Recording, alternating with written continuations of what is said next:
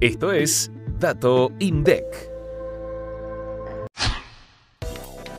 Las ventas a precios corrientes en comercios de electrodomésticos y artículos para el hogar crecieron 101,2% en el cuarto trimestre de 2022 con respecto al mismo periodo de 2021.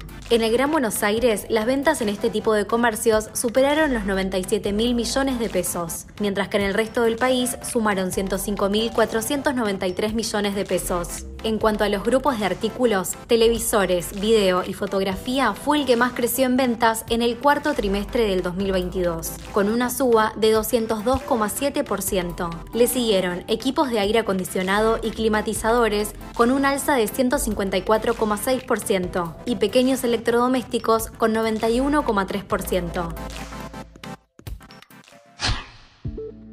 Para más información, escucha este viernes mucho más que un número. Activa la campanita para no perderte los próximos episodios